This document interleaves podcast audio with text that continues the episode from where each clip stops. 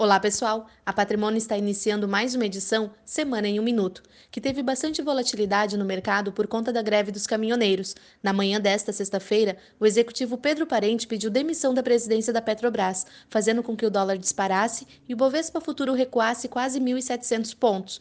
Em Nova York, os ADRs da estatal registraram queda de mais de 11%.